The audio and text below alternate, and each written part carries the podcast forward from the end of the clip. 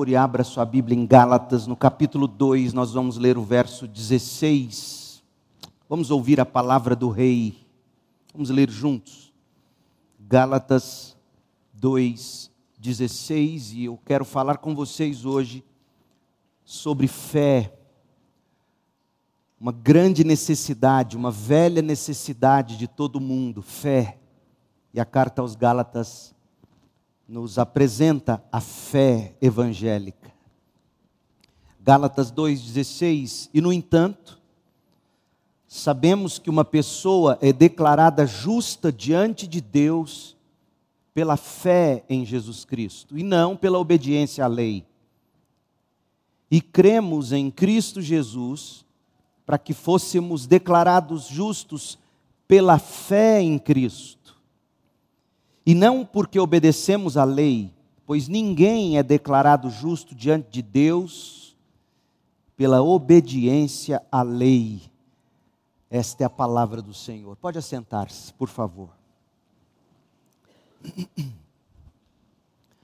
Andar com fé eu vou, que a fé não costuma falhar.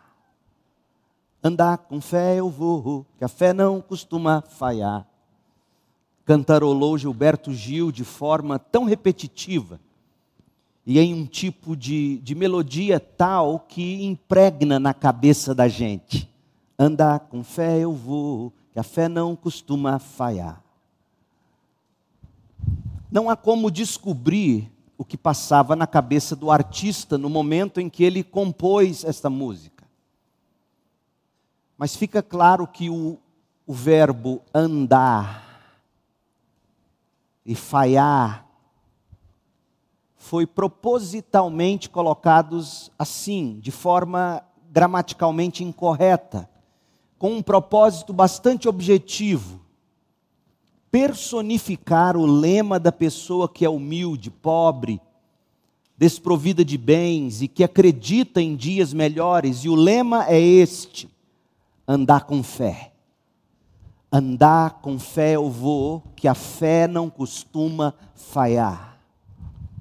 É a certeza de que deste modo, com fé, seja lá no que for, não se falhará. Esta, esta é a temática da canção do poeta. Andar com fé.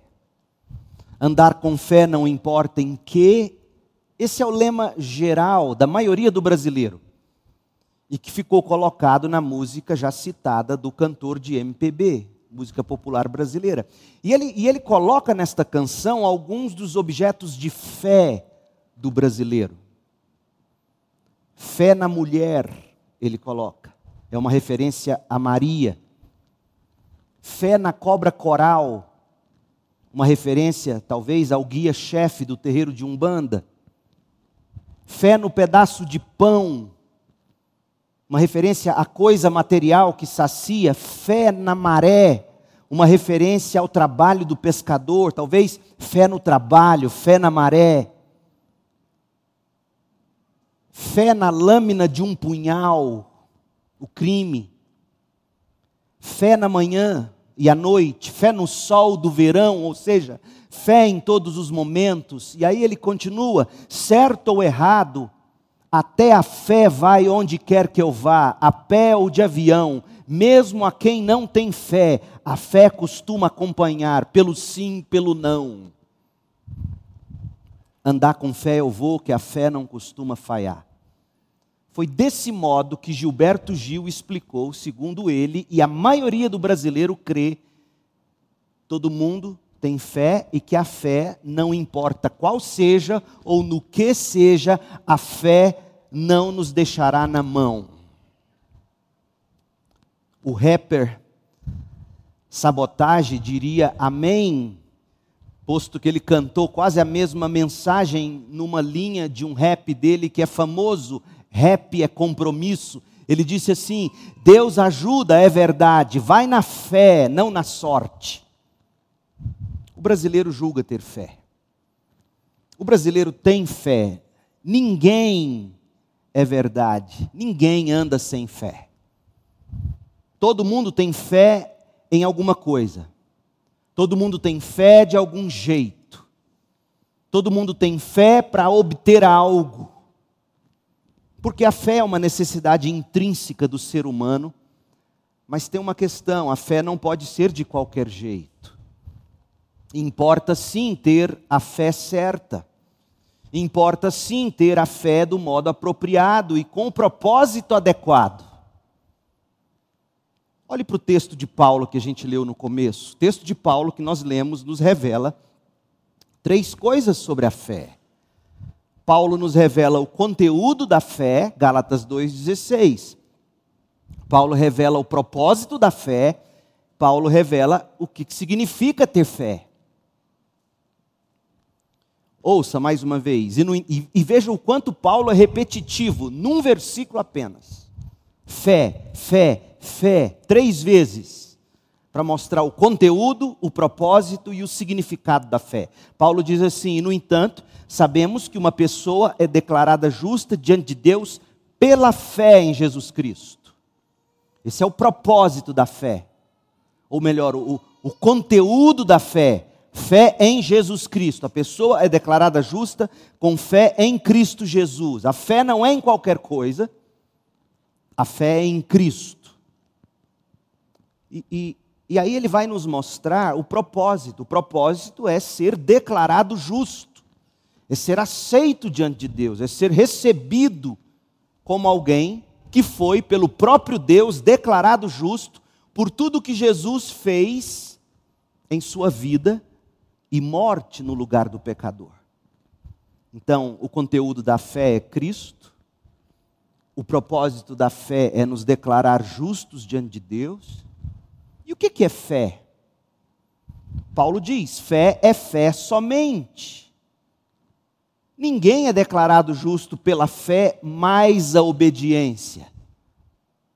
Fé é fé somente, sem qualquer adição nossa pelo que fazemos, por exemplo, obediência à lei, como passaram a fazer os crentes da Galácia, para os quais Paulo escreveu essa carta.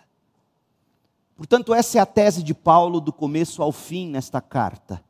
A vida cristã, do começo ao fim, se dá pela fé somente em Cristo. Para nossa justificação diante de Deus e para nossa santificação para a vida eterna, sem que façamos qualquer coisa para merecer ou para contribuir com a salvação. Fé e fé somente. Os Gálatas, eles começaram bem a vida cristã. Como a maioria de nós, se você é um pouco mais antigo entre os batistas, se você é o que se costuma chamar de eu sou um batista dos antigos, você vai se lembrar de, do costume entre nós, até certo, ponto, até certo ponto muito bom, entretanto muitíssimo perigoso. Ah, ah, nós, nós fizemos assim durante anos e anos e deu muito certo, mas causou também muitos problemas que a gente talvez não tenha percebido a gente chamou de culto evangelístico só o que acontecia no culto da noite, onde o pastor pregava, entre aspas, uma mensagem evangelística, ele apresentava o evangelho para aqueles amigos nossos, os amigos que nós pelos quais orávamos, e nós trazíamos ao culto na esperança de que naquele culto à noite, que é evangelístico, o pastor traria uma mensagem poderosa do evangelho que poderia salvar, e muitos se salvaram assim. Qual é o risco? O risco é o de achar que só o descrente precisa do Evangelho. O culto da manhã, que nós chamávamos de, de culto doutrinário, etc., ele tem que ter evangelho tanto quanto o evangelístico, e, e nesse sentido, todo e qualquer culto ele tem que ser evangelístico e doutrinário, doutrinário e evangelístico, porque o evangelho ele não é apenas para salvação, o evangelho é para santificação. É o que Paulo ensina.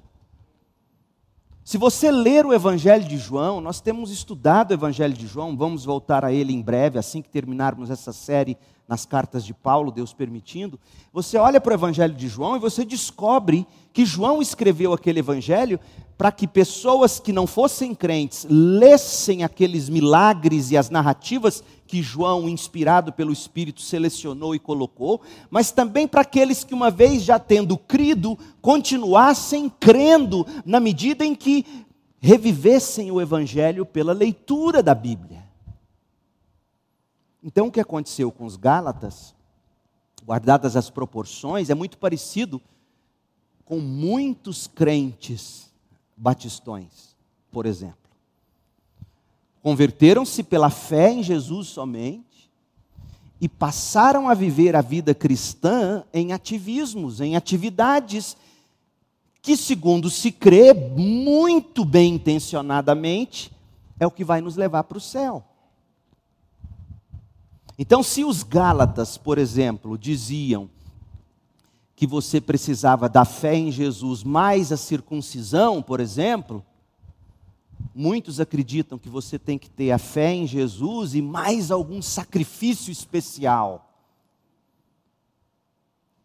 Aquela, aquele tipo de vida piedosa, aquele tipo de, aquele preço de oração que a pessoa tem que pagar. É, é, é como se essas coisas que a gente faz em termos de espiritualidade fosse o que que vai garantir a nossa salvação. Olha como ele é piedoso, olha como ela é piedosa. Então, os Gálatas, eles começaram a vida cristã pela fé, mas eles rapidamente abandonaram o percurso inicial e passaram a trilhar um novo caminho baseado em obras. Uma direção que Paulo considerou espantosa tanto porque era na direção oposta da verdade, quanto pela velocidade, foi muito rápido. Muito rapidamente os Gálatas deixaram o puro evangelho pelo evangelho falso. Muitas vezes a gente tem medo, por exemplo, na medida em que a igreja cresce, a gente tem medo de a igreja se perder. É verdade. Mas você tem que se lembrar que essas cartas de Paulo, elas foram escritas assim, num período curtíssimo de três, quatro anos.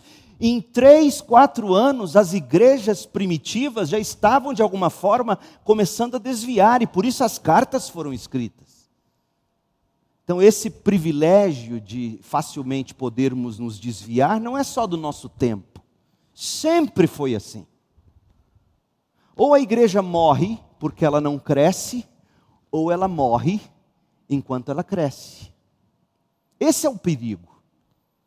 Porque a igreja que também não cresce, se vangloriando de ser a igreja pura e verdadeira, ela já morreu há muito tempo. Porque ela não está fazendo discípulos, ela não está alcançando pessoas, ela está morta, mantendo uma tradição. Mas a igreja também pode morrer enquanto ela cresce.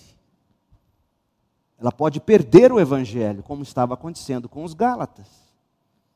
E por causa disso, Paulo, a carta aos Gálatas é um ataque contundente contra o evangelho falso, o evangelho das obras. É uma defesa vigorosa do evangelho da fé somente, o evangelho da graça gratuita. Graça para nos salvar, graça para nos santificar, e se nessa santificação Deus precisar nos tornar ricos, Ele vai nos tornar. Se precisar que Ele arranque de nós tudo que construímos, Ele arranca, porque é melhor entrar no céu perdendo tudo que ganhamos do que manter tudo e não chegarmos lá. Jesus é radical, ele diria: é melhor arrancar um olho, arrancar uma mão, do que enxergar com dois olhos e ter duas mãos sadias e ir para o inferno. Era assim que Jesus e Paulo levavam com seriedade a vida cristã. Nós hoje, vamos ser honestos. Então, Paulo, Paulo está falando da graça gratuita, aquela graça que salva pela fé somente aquela graça que santifica pela fé somente. A fé somente é necessária para nos salvar e nos santificar. mas os Gálatas tropeçaram na caminhada. John Stott foi um dos maiores expositores bíblicos do século XX. Ele nasceu em 1921 e morreu em 2011. Pensa num velhinho que pregava. Vocês iam amar o John Stott. Ele é o único que eu já vi que em 15 minutos ele fazia uma exposição bíblica penetrante. Eu não dou conta. O velhinho fazia. E Bíblia, não era contar história 15 minutos. Pá, pá, pá, pá, Você ficava assim. Comentando sobre a carta aos Gálatas, ele escreveu assim: os Gálatas convertidos que tinham recebido o evangelho da graça estavam agora se desviando para outro evangelho, um evangelho de obras. Eles, eles não negavam, ouça, esse é o perigo, eles não negavam a necessidade de se crer em Jesus para se receber a salvação. Não, tem que crer. O problema é o que eles enfatizavam eles enfatizavam a necessidade de se ser circuncidado e também de se observar a lei, ou seja, era preciso deixar que Moisés terminasse o que Cristo começara. Você crê, Jesus começa a sua salvação, e você se circuncida, você segue os ritos religiosos, você, você cumpre a lei e Moisés termina o que Cristo começou, ou melhor, Stott continua: você mesmo deve terminar por meio de sua obediência à lei o que Cristo começou. Gente, são muitos, muitos mesmo entre evangélicos que ainda hoje definem deste modo a vida cristã e praticam deste modo a sua fé. Eles creem em Deus, eles creem em Jesus Cristo, mas buscam também, de algum modo, contribuir para conquistar o favor de Deus tanto para salvação, como para algum benefício terreno. Paulo diria, como ele diz no verso 6 do capítulo 1, que absurdo. Porque vida cristã é fé do começo ao fim, fé no Evangelho, o Evangelho da graça gratuita. Gálatas é uma carta menor que 1 e 2 aos Coríntios, é uma carta menor que a carta aos Romanos. Gálatas tem seis capítulos, 149 versículos. Gálatas foi a primeira carta que Paulo escreveu. Gálatas é um dos primeiros documentos do cristianismo. Gálatas e a carta de Tiago são os documentos mais antigos do Novo Testamento. Tiago foi escrito primeiro e Gálatas logo em seguida. Paulo escreveu aos Gálatas estando na cidade de Antioquia da Síria, por volta do ano 49 depois de Cristo. Ele escreveu esta carta antes do concílio em Jerusalém, que foi no ano 50 aproximadamente. No capítulo 2, no verso 11, ele menciona onde ele se encontrava, Antioquia da Síria. Quem eram os Gálatas? Os Gálatas foram alguns, algumas igrejas que Paulo ajudou a organizar na região que é hoje a Turquia. Os cristãos da Ásia Menor, na, na, na parte sul, Icônio, Listra, Derbe, que está em Atos 13 e 14. Então, quando você lê quem são os Gálatas, os Gálatas são os crentes de Icônio, de Listra, de Derbe, a região sul da Ásia Menor, a atual Turquia. E sobre essas igrejas você encontra alguma coisa em Atos 13 e 14 de uma maneira entusiasmada, esse povo recebeu o evangelho quando Paulo pregou. Leia depois Atos 13 e 14, mas rapidamente eles se desviaram da verdade, adicionando obras à fé. E quem fez isso? Aqueles judaizantes que detestavam Paulo, aqueles que fizeram um estrago em Corinto. Nós falamos deles hoje de manhã e quando estudamos primeiro os Coríntios. Eles estragaram a igreja de Corinto e estavam agora estragando a igreja da Galácia, ou as igrejas daquela região. E aí Paulo age com rapidez, e o que você vai encontrar nessa carta é algo admirável. É, Para observarmos melhor o conteúdo desse documento que é belíssimo, o manifesto da liberdade cristã, muitos já disseram isso, liberdade da lei, liberdade do pecado. Martinho Lutero amava tanto essa carta que ele disse que se casou com ela. A mulher de Lutero se chamava Catarina. Meu sonho era que a Isabela tivesse chamado Catarina ou Helena, mas como era a vez da crise, escolher, escolheu Isabela e não poderia ser mais bonito. Mas Catarina é meu preferido mulher de Lutero. E Lutero dizia: Eu me casei com Gálatas. Gálatas é minha Catarina. Ele falava assim. Ele amava essa carta. E essa carta foi escrita de um modo que dá para a gente dividi-la em três partes. E como ela é uma carta menor, prepare-se, porque nós vamos ler praticamente ela inteira. Está pronto? Apertem os cintos. E vamos nessa. O irmão Osair orou para Deus nos abençoar com a porção. Ele vai dar para nós uma refeição inteira, Osair. Um livro inteiro. Vamos lá. Primeira parte. Olha como é que Paulo é sábio. Porque quando ele começa a combater os judaizantes, eles falam, na verdade, esse evangelho é de Paulo, ele é que está inventando isso. O nosso evangelho não, a obra, a gente tem como ligar isso até Moisés. Novo é Paulo, doido é Paulo. Aí, Paulo, em primeiro lugar, capítulo 1 até o capítulo 2, final do capítulo 2. Então, capítulo 1 e 2 é Paulo dizendo: o meu evangelho é o evangelho apostólico. Ele tem origem divina, não humana. Capítulo 1 e 2, Paulo vai mostrar a origem divina do evangelho no qual depositamos nossa fé. Veja que, que a fé, quando Paulo fala de fé, ele não dissocia fé de um conteúdo. E o conteúdo da fé, fé não é um mero sentimento. Fé é você crer numa verdade proposicional, numa, numa, em algo objetivo, revelado, dito. E Paulo diz: a fé que salva, a fé que santifica, pela graça, é a fé no Evangelho, que não tem origem humana, tem origem divina. Capítulo 1 e 2. No capítulo 3 e 4, Paulo vai dizer qual é a essência indissolúvel desse Evangelho no qual nós cremos. Ele é divino, capítulos 1 e 2.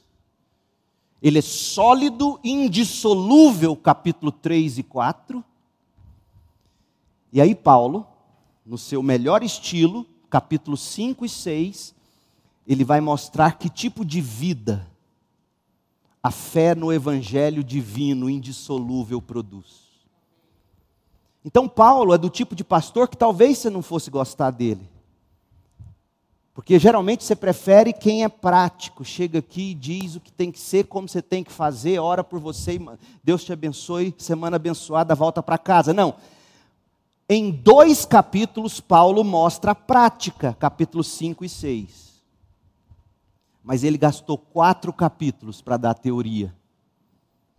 Ele fez assim aos Romanos, ele faz assim aos Efésios. A maioria das cartas de Paulo é doutrina, evangelho, conteúdo. E no final ele aplica. Então, capítulos 1 e 2, a origem divina do Evangelho, no qual a gente põe a fé. Capítulos 3 e 4, a essência indissolúvel desse Evangelho, no qual a gente crê.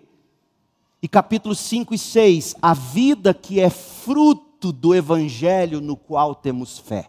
Que vida é essa? Que jeito que evangélico tem que viver? É isso que Paulo vai dizer. Então vamos lá. A origem divina do Evangelho.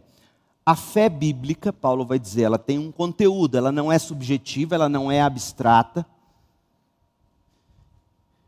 E o conteúdo dela veio de Deus, não vem de homens. Dito de outro modo, o evangelho no qual a gente crê, a mensagem do cristianismo, não é uma mera disposição pessoal, não é invenção de homens, não é alguma convenção de alguma instituição não é um mero impulso do coração, não é uma imposição cultural. O evangelho que cremos e proclamamos é a mensagem que veio de Deus. Boas novas. É o que significa evangelho, boa notícia. E a boa nova e a boa notícia é que Deus veio buscar e salvar o que se havia perdido. E, e os dois primeiros capítulos, como já dissemos, Paulo trata da origem. Então vamos lá. Capítulo 1, a partir do verso 1, Paulo vai dizer: não, Meu evangelho não é um evangelho ou uma mensagem de homens para agradar homens. Os falsos apóstolos pregam para agradar vocês. Eu não prego para agradar homens. O meu evangelho é fruto da revelação divina. Capítulo 1, verso 1. Eu, Paulo, apóstolo, nomeado não por um grupo de pessoas, nem por alguma autoridade humana, ou seja, não foi um guru que me ungiu, não é um grupo, não, é, não foi uma instituição humana, mas eu fui nomeado pelo próprio Jesus Cristo e por Deus o Pai, que ressuscitou dos mortos. Escrevo esta carta com todos os irmãos que estão comigo, às igrejas da Galácia. A propósito, parece que Paulo, quando escreveu essa carta, estava. Ah, aliás, não, eu disse, ele estava em Antioquia da Síria. Quando ele escreveu segundo aos Coríntios, ele estava na região da Macedônia chamada Filipos. Falando aqui agora, eu me confundi. Segundo os Coríntios, ele escreveu de Filipos. Essa carta ele escreveu de Antioquia da Síria e ele diz: Eu tenho irmãos aqui comigo que estão escrevendo da Galácia e eu quero que vocês saibam que eu não estou fazendo isso com qualquer autoridade de homens ou de grupo de pessoas. O próprio Deus, o próprio Cristo que ressuscitou dos mortos foi quem me chamou e me comissionou para o apostolado. Então, isso aqui é tão importante porque quando você está lendo uma carta de Paulo, quando você está lendo Gálatas, você está lendo uma mensagem que vem direto de Deus. Tome nota disso, tome consciência disso. Você não está lendo opinião de Paulo. Você está lendo uma revelação de Deus. Você quer revelação de Deus? Leia Gálatas. Verso 10. Acaso estou tentando conquistar a aprovação das pessoas ou será que procuro a aprovação de Deus? Se meu objetivo fosse agradar as pessoas, eu não seria servo de Cristo, eu não seria pastor, eu não seria missionário, eu não seria crente. Irmãos, quero que vocês entendam que a mensagem do Evangelho, a mensagem das boas novas, por mim anunciada, não provém do raciocínio humano. Não a recebi de fonte humana e ninguém ensinou isso a mim. Ao contrário, eu a recebi por revelação de Jesus Cristo. Vocês sabem como eu era quando eu seguia a religião judaica, como eu perseguia com violência a igreja de Deus. Não medi esforços para destruí-la. Superava a muitos dos judeus da minha geração, sendo extremamente zeloso pelas tradições dos meus antepassados.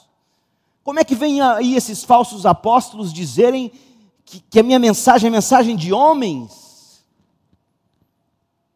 Contudo, ainda antes de eu nascer, Deus me escolheu e me chamou por sua graça. Foi do agrado de Deus revelar seu filho a mim, para que eu o anunciasse aos gentios, a quem não é judeu, a vocês aqui de Icônio, Listra, Derbe, foi Deus mesmo que me escolheu antes de eu mesmo nascer. Foi do agrado dele revelar o Filho a mim, para que eu agora anunciasse a vocês. Quando isso aconteceu, eu não consultei ser humano algum.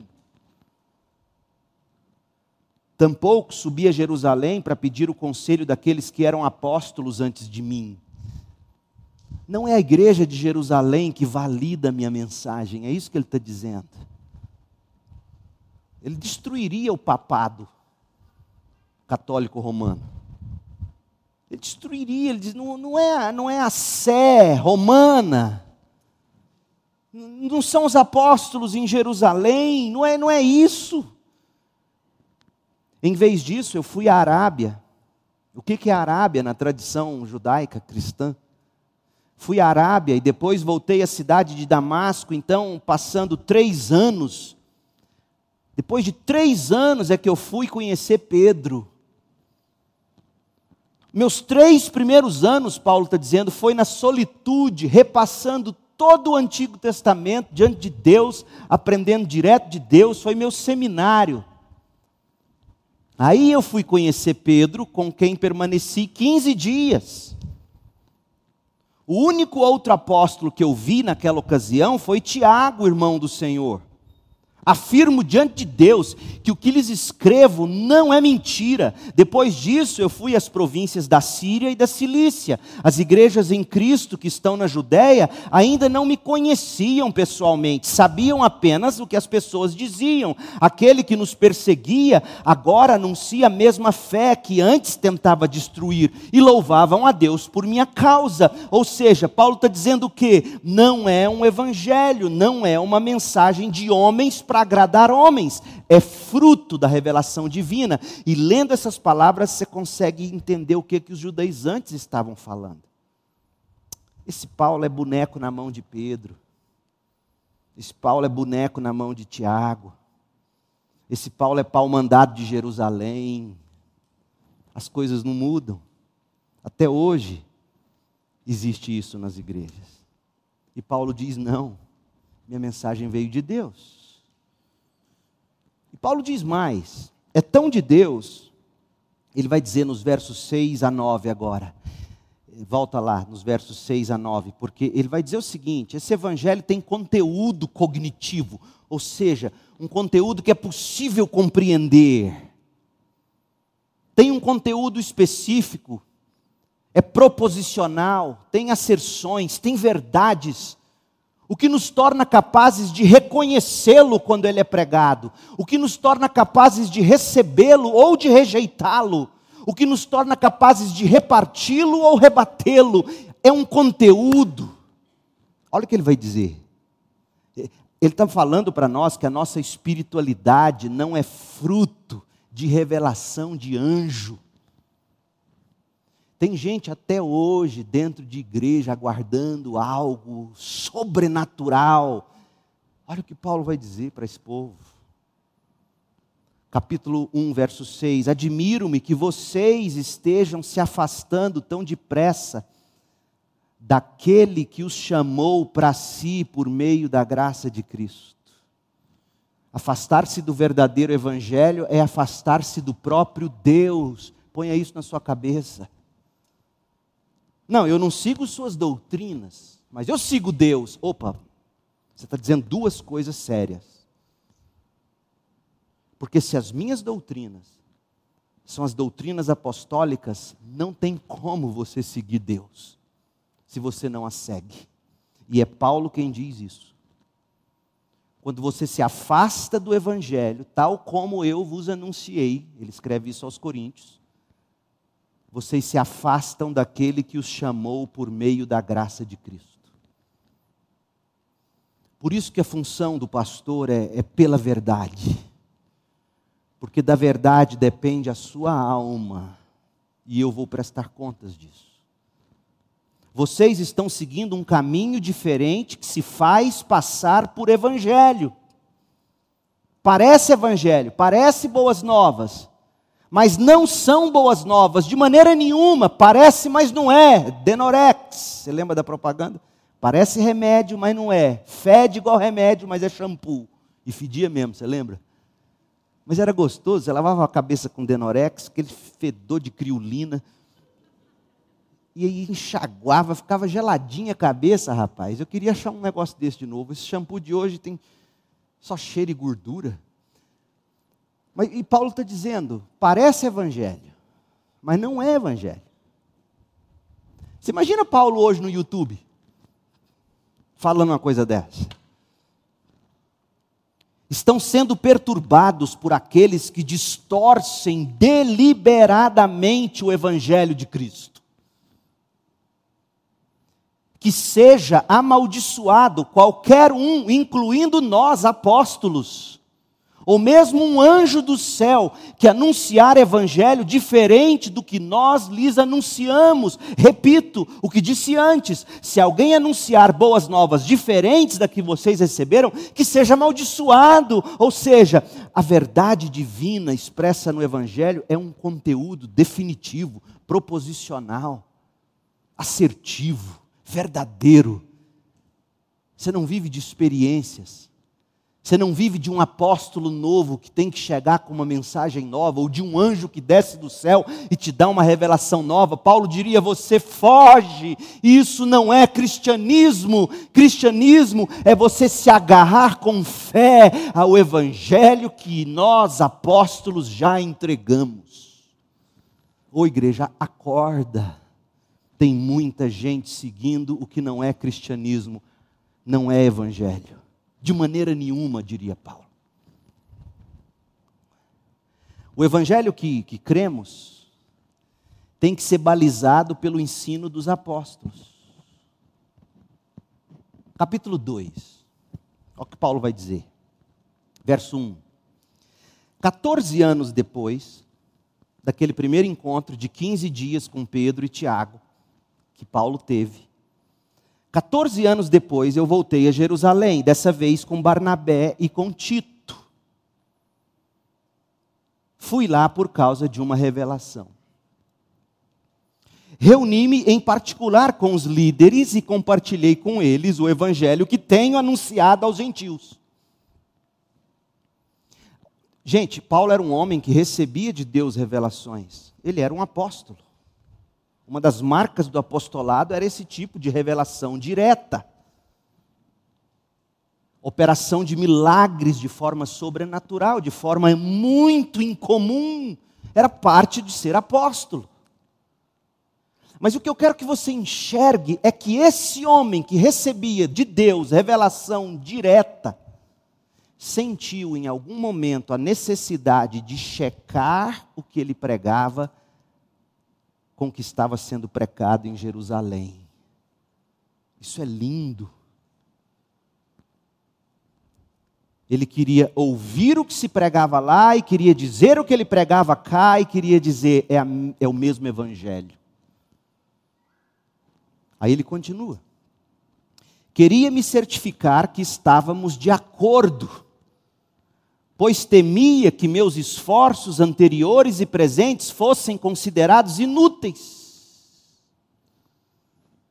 Mas eles me apoiaram e nem sequer exigiram que Tito que me acompanhava fosse circuncidado, embora Tito fosse gentil. Ele está dizendo: nem Pedro, nem João, nem Tiago, quando eu voltei lá a Jerusalém, 14 anos depois, para checar meu evangelho, levei Barnabé comigo, levei Tito. Tito nunca foi circuncidado. Os apóstolos de Jerusalém ouviram o meu evangelho, dizer, disseram: é esse o evangelho. E não pediram que eu circuncidasse Tito. E aqui está os judaizantes mandando vocês circuncidarem uns aos outros. E Paulo continua, verso 4. Essa questão foi levantada apenas por causa de alguns falsos irmãos. Veja que entre crentes existem falsos irmãos. Acorde, igreja. Tem falsos irmãos entre nós. Não sei quem são, mas existe, a julgar pelo que Paulo estava dizendo, falsos irmãos que se infiltraram em nosso meio para nos espionar e nos tirar a liberdade que temos em Cristo Jesus. Sua intenção era nos escravizar, mas não cedemos a eles, nem por um momento, a fim de preservar a verdade do Evangelho para vocês. Quanto aos líderes, cuja reputação, a propósito, não faz diferença alguma para mim, pois Deus não age com favoritismo, nada tiveram a acrescentar aquilo que eu pregava. Que líderes eram esses? Pedro, Tiago, João. Quanto aos líderes, cuja reputação, a propósito, não faz diferença alguma para mim, pois Deus não age com favoritismo, Ele não privilegia os crentes de Jerusalém, os apóstolos de Jerusalém, nada tiveram a acrescentar aquilo que eu pregava. Ao contrário, eles viram que me havia sido confiada por Deus mesmo a responsabilidade de anunciar o Evangelho aos gentios, Assim como a Pedro tinha sido confiada a responsabilidade de anunciar as boas novas aos judeus. Pois o mesmo Deus que atuou por meio de Pedro como apóstolo aos judeus, também atuou por meu intermédio como apóstolo aos gentios. De fato, Tiago, Pedro e João, tidos como colunas, reconheceram a graça que me foi dada e aceitaram Barnabé e a mim como seus colaboradores. Eles nos incentivaram a dar continuidade à pregação aos gentios. E está aí esses falsos apóstolos me condenando. Enquanto eles prosseguiriam no trabalho com os judeus, sua única sugestão, única sugestão, foi que continuássemos a ajudar os pobres, o que sempre fizemos com dedicação. Então, Paulo está dizendo: o evangelho que nós cremos, ele está em consonância com os apóstolos. Agora, Paulo faz um negócio interessante. Ele diz: o evangelho tem autoridade sobre autoridades espirituais. Porque do verso 11 ao 16, ele vai dar uma bronca em Pedro. Tem noção? O Pedrão. O, o, o Pedro, você tem uma ideia, quem era o Pedro? O Pedro era o apóstolo número um. O Pedrão aparecia na cabeceira, é o primeiro nome da lista de, dos apóstolos. O presidente do corpo apostólico. E Paulo dá-lhe uma chamada, como que dizendo: autoridades espirituais se submetem ao Evangelho. E quando elas ferem o Evangelho, elas precisam ser corrigidas, pelo bem do Evangelho. E olha o que acontece. Gálatas 2,11. Paulo tinha tutano, gente, porque para enfrentar Pedro, meu Deus do céu, cortou até a orelha de soldado. O que, que ele não teria feito com Paulo? Gálatas 2:11. Mas quando Pedro veio a Antioquia, esse Pedro que apoiou meu evangelho, esse Pedro que concordou comigo, concordou com Barnabé, esse Pedro que não exigiu que a gente circuncidasse Tito, quando ele veio a Antioquia, eu tive de me opor a ele abertamente. Eu tive que dizer: Pedro, discordo, pois o que você fez foi muito errado. Imagina Pedro, Paulo, nós estamos em público, vamos ali no cantinho. Não, está errado. Hum. No começo, quando Pedro chegou, ele comia com os gentios. Aí ele está contando o que, que o Pedrão fez de errado. No começo, quando chegou, ele comia com os gentios. Mais tarde, porém, quando vieram alguns amigos de Tiago, lá de Jerusalém, os judeusão, convertidos, então está aqui Pedro comendo com os vikings convertidos e achando uma beleza, comendo, rindo, ouvindo as histórias. Aí ele olha para o lado, está entrando aqueles de Beca de Jerusalém, sabe os, os batistão tradicional assim chegando, e aí Pedro, um, Pedro, aí olha o que acontece.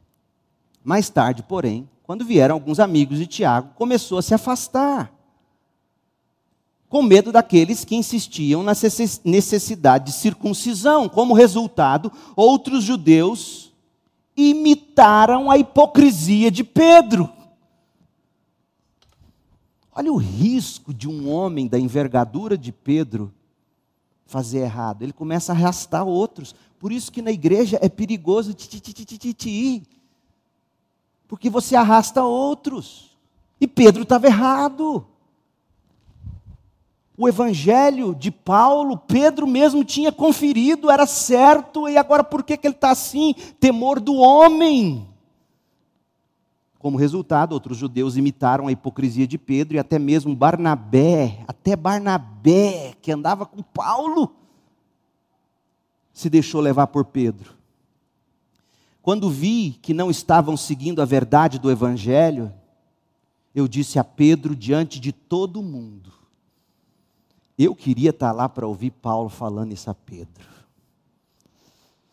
Se você, Pedro, que é judeu de nascimento, vive como um gentil e não como judeu, por que, que agora você obriga esses gentios a viverem como judeus? Se você não dá conta de viver o que você prega com tanto rigor, Para que exigir isso do outro?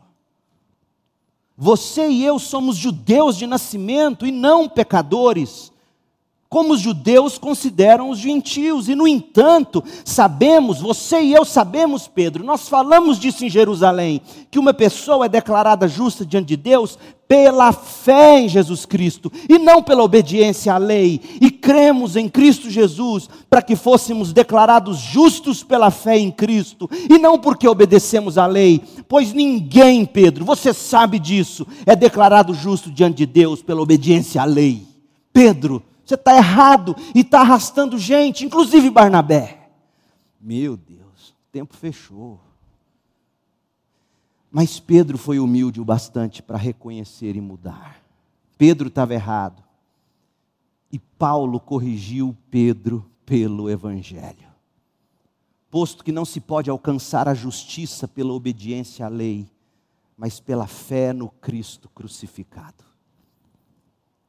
Então, esse é o evangelho de origem divina, com conteúdo objetivo e poderoso até para corrigir pastores, apóstolos. O evangelho é a fonte de autoridade e não o ministério de alguém, e não a história de alguém, e não os livros que alguém escreveu e, e o privilégio que de alguma forma ele conquistou. Isso não dá autoridade para nós fazermos as pessoas desviarem do verdadeiro evangelho. Pedro que nos diga. Graças a Deus por Paulo na vida de Pedro. E graças a Deus por Pedro na vida de Paulo. Segunda parte da carta, vamos correr. A essência indissolúvel do evangelho no qual nós cremos. O evangelho no qual depositamos a fé de origem divina tem conteúdo, pode ser aferido, é aferidor. Mas que evangelho é esse? Capítulos 3 e 4. Qual exatamente é a mensagem do evangelho? No que creem os evangélicos, os cristãos? Justificação somente pela graça, por meio somente da fé em Cristo, em Cristo somente é o que a gente professa, é o que a gente preserva, é o que a gente partilha. Justificação diante de Deus somente pela graça, por meio somente da fé, em Cristo somente, para a glória de Deus somente, fundamentado nas Escrituras somente. É nisso que a gente crê. Agora, qual é o Evangelho? E, e aí eu quero que você veja o que Paulo, Paulo definiu o Evangelho no capítulo 1, de 3 a 5. Volta lá, Gálatas 1, de 3 a 5. Porque o capítulo 3 e 4 nada mais é do que Paulo desembrulhando o que ele introduziu no capítulo 1, de 3 a 5. O que é o Evangelho? No que creem os evangélicos? Qual é a mensagem que salva? Qual é a mensagem que santifica? Gálatas 1, de 3 a 5. Deus o Pai e nosso Senhor Jesus Cristo lhes deem graça e paz. Esse é o fruto do Evangelho: graça e paz. Paz com Deus, paz com os homens, paz de Deus no coração. É isso que o Evangelho promete, não promete outra coisa. O Evangelho não promete cura. Sim, eu sei, Jesus morreu e tomou sobre si nossas enfermidades mas Deus em momento algum prometeu que nós seríamos curados delas agora. Nós seremos curados das enfermidades no céu. No céu. Eu sei que Ele tomou sobre si as nossas enfermidades. O problema é que essa garantia não é para agora. Para agora, o que se tem de promessa é graça e paz. É isso que o Evangelho promete graça que abre os olhos para a gente enxergar o que não se consegue enxergar, graça que abre os olhos para nos convencer do pecado, da justiça e do juízo, graça que nos leva a Deus com desejo e santas afeições. Isso é graça. O apetite que Deus devolve ou coloca em nós pelo Espírito na pessoa de Cristo. Isso é graça. E paz. Paz, eu sou perdoado, eu fiz as pazes com Deus, eu tenho poder para viver em pacificação na comunidade dos santos e dos salvos, eu vivo para promover a paz. O crente é pacificador, ele não é divisivo, ele não é encrenqueiro. Quando o evangelho está em risco, em amor ele corrige os Pedros mas no geral, o evangélico promove paz porque ele recebeu paz. Ele reparte paz. Paz com Deus, paz com os irmãos, paz de Deus. Tá, esse é o fruto do evangelho. O que é o evangelho? Verso 4. Jesus entregou sua vida por nossos pecados. Existia pecado? Alguém tinha que morrer por isso? O salário do pecado é a morte. Jesus entregou a vida pelos pecados, a fim de nos resgatar deste mundo mal, conforme Deus, nosso Pai, havia planejado. Isso aqui é o Evangelho. Nos resgatar desse mundo mal e nos levar de volta a Deus. 1 de Pedro 3,18. Esse é o Evangelho. Toda a glória a Deus para todo sempre. Amém. Então, Paulo nos mostra aqui o custo da graça, a morte de Cristo. O meio da graça, a fé. Olha o capítulo 2, verso 19. Capítulo 2, 19. Pois quando procurei viver por meio da lei, a lei me condenou. Por que, que a lei condenou? Porque a lei só diz o que pode e o que não pode fazer. A lei não empodera você. Por isso que a letra mata. Não é porque a letra não presta, não, a letra diz faz ou não faz, mas a letra não me dá o poder. Agora, se você quer saber onde encontrar vida, Jesus te diria, João 6,63. O Espírito da vida. Amém. E no mesmo versículo, Jesus diz: Minhas palavras são vida meu Deus, você sabe ler? Não tem só se desenhar. O espírito da vida, João 6:63. Tudo que eu tenho dito, minhas palavras são vida, ou seja, a única forma de Deus soprar o fôlego de vida na nossa vida é pela palavra de Deus. Não é em busca de, de, de experiências místicas e malucas. A lei sem o espírito mata, não porque a lei não presta, a lei é boa. O problema é a nossa carne. Então, se eu tentar viver a lei, eu vou ser condenado, porque eu não vou conseguir. Então eu viro e digo: eu morro para a lei. Eu morro, eu não consigo viver a fim de viver para Deus. Eu fui crucificado com Cristo, eu morro com Cristo, assim já não sou eu quem vive, Cristo vive em mim. E, e, eu vivo neste corpo terreno pela fé no Filho de Deus, que me amou, se entregou por mim. Eu não considero a graça de Deus algo sem sentido, pois se a obediência à lei nos tornasse justos diante de Deus, não haveria necessidade alguma de Cristo morrer. Se as nossas obras de algum modo nos salvassem, Deus nunca teria matado o próprio filho na cruz. Então, Paulo está dizendo para nós que o meio da graça é fé somente em Cristo. Agora, o capítulo 3 e o 4. Paulo vai mostrar aos Gálatas esse conteúdo, ele vai ampliar tudo isso que a gente, por isso nós não vamos nos deter tanto nos capítulos 3 e 4 porque o que Paulo vai fazer aqui é ampliar o que ele disse no capítulo 1, de 3 a 5, capítulo 2, 19 a 21, mas o apóstolo, ele, vai mostrar o seguinte, ele passa a apresentar uma série de argumentos que explica que a justificação vem somente pela fé e não pelas obras. E eu vou ler o capítulo 3, de 1 a 5, porque uma das maiores confusões na igreja evangélica brasileira é sobre o que significa viver no Espírito. Tem gente que acha que viver no espírito é viver em zen. Estou hum, no espírito. Tô quase, um amigo meu esses dias virou para mim e falou assim: Eu estou quase tendo visão aberta. Thundercats. Uou! Eu falei: Meu Deus. O que é viver no espírito? Gálatas 3. é fé. Olha o que ele vai dizer, Gálatas 3, de 1 a 5. Ó Gálatas insensato. Insensatos. Quem os enfeitiçou?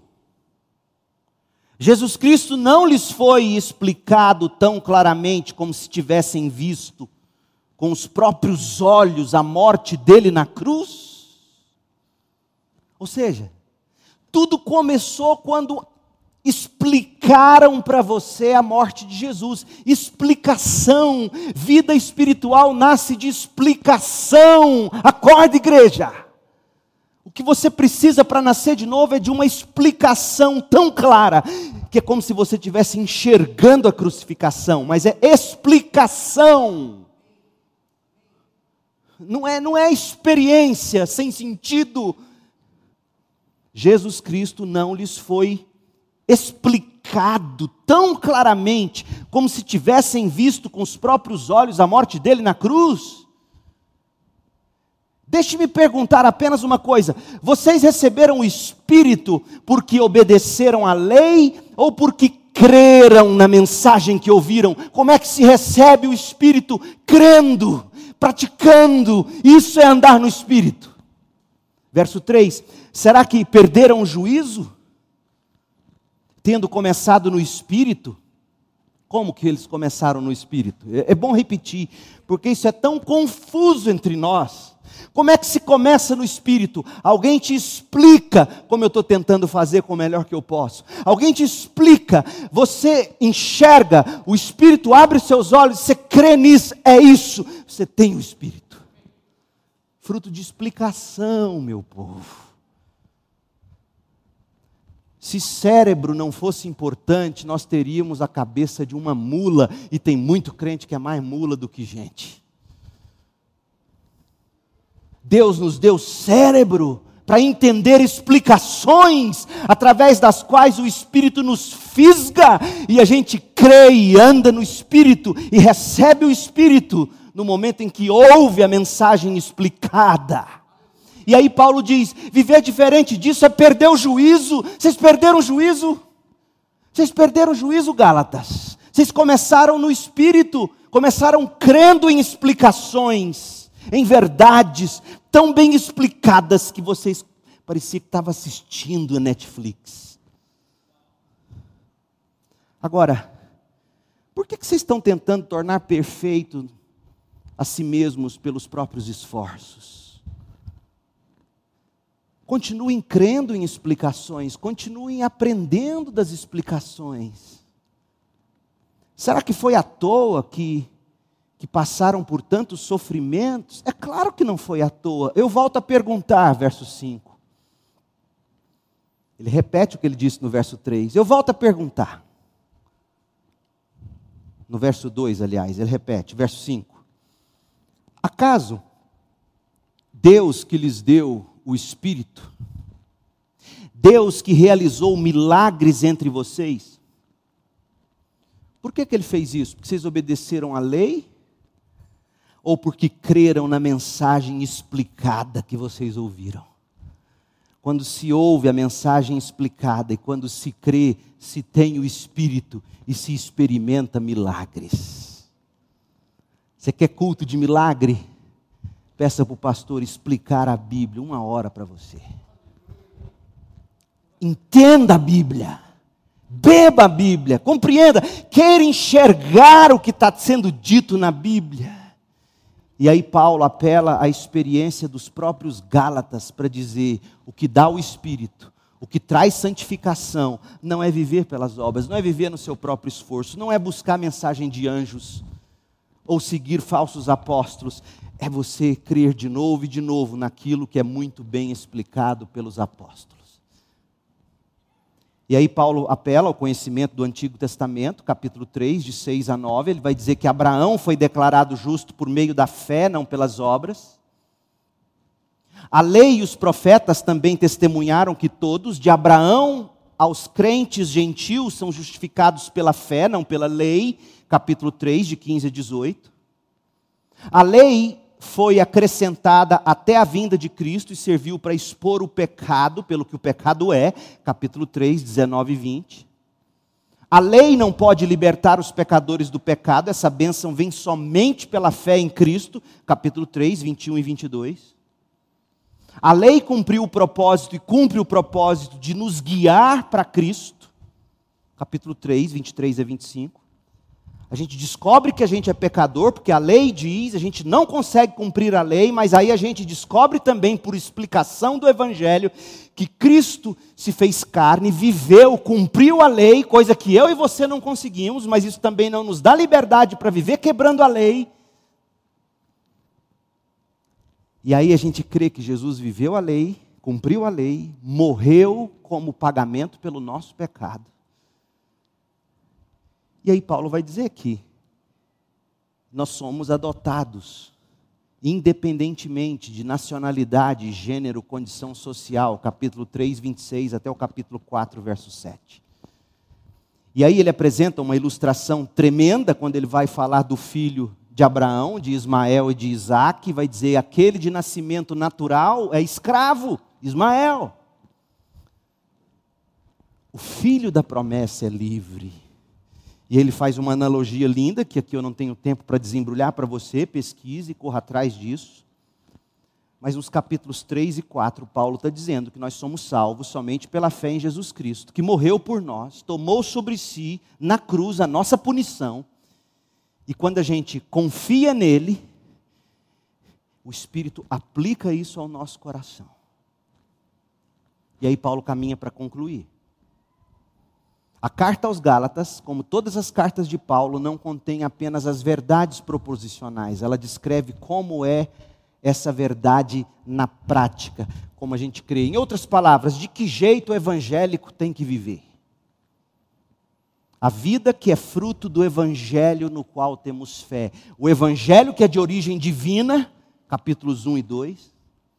O evangelho que é da justificação pela fé somente em Cristo por meio da graça, por meio da fé, capítulos 3 e 4. Agora, como é que eu vivo? Capítulos 5 e 6. Paulo vai dizer: Vocês foram libertos, portanto, não troquem a liberdade pela escravidão. Verso 1 do capítulo 5. Se vocês cederem e começarem a, a exigir a circuncisão, terão desistido da graça, vocês vão renunciar à fé então, vocês não têm que viver cumprindo regras. Capítulo 5, de 2 a 6. Esses falsos mestres, capítulo 5, de 7 a 12, esses falsos mestres vão pagar por isso. E Paulo, sabe o que, que Paulo fala? Tem hora que eu me identifico tanto com esse Paulinho. Ele fala: Esse povo quer circuncidar vocês? Então é o seguinte: que eles capem a si mesmos. Você sabe o que é circuncisão, né? Pastor, você está falando bobagem? Eu não. Paulo, briga com ele. Capítulo 5, verso 12. Esses sujeitos que perturbam vocês, dizendo que vocês têm que cortar a pele do prepúcio, o que eles deveriam fazer? Eles deveriam castrar a si mesmos. Pronto, falei. Meu Deus. Paulo, ô Paulinho. Imagina Pedro, opa, né? Essa liberdade não é liberdade para pecar, mas é a libertação mesmo do pecado. Porque Paulo vai dizer: a lei se resume no amor. Olha como é que evangélico vive. Verso 13, capítulo 5. Porque vocês, irmãos, foram chamados para viver em liberdade liberdade da lei, mas não usem porém, para satisfazer a natureza humana. Ao contrário, usem a liberdade para servir uns aos outros em amor, pois toda a lei pode ser resumida neste único mandamento: ame o seu próximo como a si mesmo. Mas se vocês estão sempre se mordendo e devorando uns aos outros, tenham cuidado, pois correm o risco de se destruírem. Em outras palavras, igreja belicosa, brigando o tempo inteiro, corre o risco de se destruir, não no sentido de que ela vai acabar, ela vai acabar. Mas no sentido de que crente não vive brigando, vão se destruir porque nunca foram crentes. A lei se resume em amor. Quem ama, cumpre os mandamentos. Sigam o Espírito. não o inimigo do espírito, que é a carne, a inclinação natural. Amem uns aos outros, sigam o espírito. Verso 16. Por isso digo: deixem que o Espírito guie em sua vida. De novo, como é que o Espírito guia sua vida? Gálatas 3, escreve aí você nunca mais esquecer. Não, quem guia a minha vida é o Espírito. Então vamos lá. Paulo já explicou como é que a gente recebe o Espírito. Gálatas 3, 1 a 5. A gente recebe o Espírito crendo em explicações claras. Então você segue o Espírito abraçando as verdades que você entende, que são explicadas, que são pregadas, que são lidas, você crê nessas verdades e você vive por essas verdades. Isso é ser guiado pelo Espírito. Pelo amor de Deus, não queira viver o Zen budismo e chamar de cristianismo. O Espírito está me dizendo. Hum. Se vocês seguirem o Espírito, vocês não satisfarão os anseios da sua natureza humana. A natureza humana deseja fazer exatamente o oposto do que o espírito quer, e o espírito nos impele na direção contrária à carne, aquela desejada pela natureza humana. Essas duas forças se confrontam o tempo todo dentro de nós, de modo que vocês não têm liberdade de pôr em prática o que a carne quer, quando, porém, são guiados pelo espírito não estão debaixo da lei. Quando vocês entendem as explicações e desejam vivê-las e, e, e pô-las em prática, você está sendo guiado pelo Espírito. Ó oh Deus, eu sei que eu não posso recorrer à pornografia. Eu não tenho conseguido. Ó oh Deus, misericórdia. Dê nome ao seu pecado e diga: Deus, isso me incomoda, isso me arrebenta. Eu não quero, eu entendo que é errado, eu entendo que eu não posso. E aí você busca fazer, e você então, é, isso é ser guiado pelo Espírito. A presença do Espírito se comprova pelo fruto na vida do crente. Olha o que Paulo vai dizer no verso 22. O Espírito produz o fruto do amor, da alegria, da paz, da paciência. Mas antes disso, no 19 ao 21, o verso, Paulo diz: Quem é carnal não vai para o céu.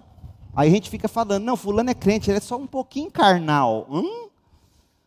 Carnal não entra no céu. Capítulo 5, 19 a 21. Quem não é guiado pelo Espírito vive de imoralidade sexual, de impureza, de sensualidade, de idolatria, de feitiçaria, hostilidade, discordâncias, ciúmes, acessos de raiva. Fulano é sanguíneo. Não, ele é carnal. Nossa, fulano explode, fulano é tão sanguíneo. Não, acessos de raiva é carnalidade ambições egoístas, dissensões, divisões, intrigas, inveja, bebedeira. E o nego ainda posta no store com um biquinho torto, já tonto. Uh, bebedeira, festança desregrada, outros pecados semelhantes. Repito o que disse antes: quem pratica essas coisas não herdará o reino de Deus. Fala, Paulinho. Porque se eu falar, eu vou ser taxado de radical. Mas foi Paulo quem falou. Interessante isso. Mas quem é guiado pelo Espírito se comprova, dá fruto, mas o Espírito produz o fruto do amor, da alegria, da paz, da paciência, da amabilidade, da bondade, a fidelidade, a mansidão, o domínio próprio. Você quer domínio próprio, você precisa. Homem e mulher de Deus é guiado pelo Espírito. Na minha devoção diária, com esse ano de novo, lendo a Bíblia inteira o ano todo, eu me deparo com Gênesis 2, 2, até postei no Instagram e no Twitter. Deus criou o mundo em sete dias, poderia ter feito assim, ó Sete dias, aquele ritmo da graça. Deus nos ensinando que todo dia, em cada momento, em cada hora, tem a sua coisa certa para acontecer. O crente, ele, ele entende isso, ele olha para o seu Deus e vê o padrão do seu Deus e diz: no dia um acontece isso, no dia dois acontece aquilo, no dia seis, no dia sete ele para, ele descansa, não porque está cansado, mas porque ele sabe que ele, que ele desfruta contemplando tudo de muito bom que ele fez. Isso é domínio próprio é espiritualidade, não há lei contra essas coisas. Aqueles que pertencem a Cristo Jesus crucificaram as paixões e os desejos da natureza humana, uma vez que vivemos pelo Espírito, sigamos a direção do Espírito. Como? De novo, Gálatas 3, de 1 a 5. Ouve as explicações, acredita e busca viver. Não nos tornemos orgulhosos, provocando e invejando uns aos outros. Aí Paulo é tremendo.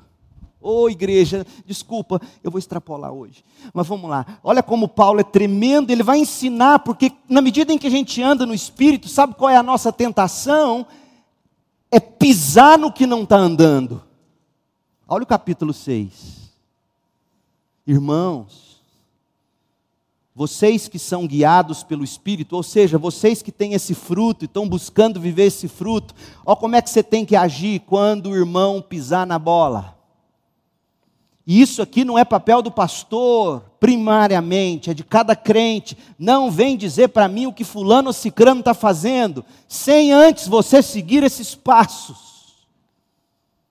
Uma vez um um jovem de uma igreja me procurou lá em Campinas e falou: Pastor, tem uns moços da igreja que estão fumando maconha. Eu falei: Eu não quero saber nem o nome. O que, que é isso, pastor? Não quero saber. Porque se você me disser o nome e não resolver, você vai dizer um dia que você contou para o pastor e ele não fez nada. Você vai fazer o seguinte: aí eu mostrei esse texto. Você vai corrigir esses irmãos. Se não der certo, nós vamos seguir o que Jesus orienta em Mateus. Se não der certo, aí a gente desliga da igreja. Mas a gente tem que começar assim, nós que somos guiados pelo Espírito. Se a gente vê um irmão vencido pelo pecado, com mansidão, você tem que ajudar a trazê-lo de volta para o caminho. E cada um cuide para não ser tentado. Ajudem a levar os fardos uns dos outros e obedeça desse modo a lei de Cristo. Se vocês se consideram importantes demais para ajudar os outros, estão apenas enganando a si mesmos. Não, eu não vou nem mexer nisso. Você está enganando a si mesmo. Cada um preste muita atenção em seu trabalho, pois, pois então terá a satisfação de havê-lo feito bem e não precisará se comparar com os outros, porque cada um de nós é responsável pela própria conduta. Andem no espírito, enxerga um irmão que não está andando e eu quero te dar minha autorização, se é que eu tenho para dar. Você, irmão da igreja espiritual, está vendo outro irmão da igreja andando errado, Paulo diz: vai lá e ajuda. E diz: ó, oh, não pode andar assim. Não pode andar assim. Você tem um pacto, você é membro de uma igreja, você é filho de Jesus Cristo, você não pode viver a vida com essa conduta. Eu estou aqui para dizer que estou orando por você e quero te ajudar. E se persistir, Jesus fala: chama testemunha, vai lá de novo. E se persistir, traz para a liderança para a igreja. A igreja vai orar por isso. Não mudou, disciplina. Não sou eu que estou dizendo, é Paulo e Jesus. Se vocês têm problema com isso, fala com eles. Eu estou aqui para obedecer. É isso que Paulo está dizendo. A vida que nasce do Evangelho é uma vida que tem que ser vivida no Espírito. E quem não está nessa conduta precisa ser por nós, que andam no Espírito, exortados. Tá bom? Papai e mamãe, vocês são os primeiros a exortar o filho. Filho, você não está vivendo uma vida condizente. Filho, você não pode. Filho, você é crente. Filho, você é membro de uma igreja. Aqui não, meu filho, não pode. E tem pai que faz vista grossa. Não, pastor, esse, o mundo mudou. Bom, cuidem em especial daqueles que ensinam a verdade para vocês. Olha o verso 6. Esse aqui é para aqueles que perguntam, pastor, eu devo dar o dízimo na minha igreja ou eu posso repartir com a outra igreja? Eu não vou falar nada, vou deixar Paulo dizer, verso 6. Aqueles que recebem o, ensino da palavra de Deus devem repartir com seus mestres todas as coisas boas.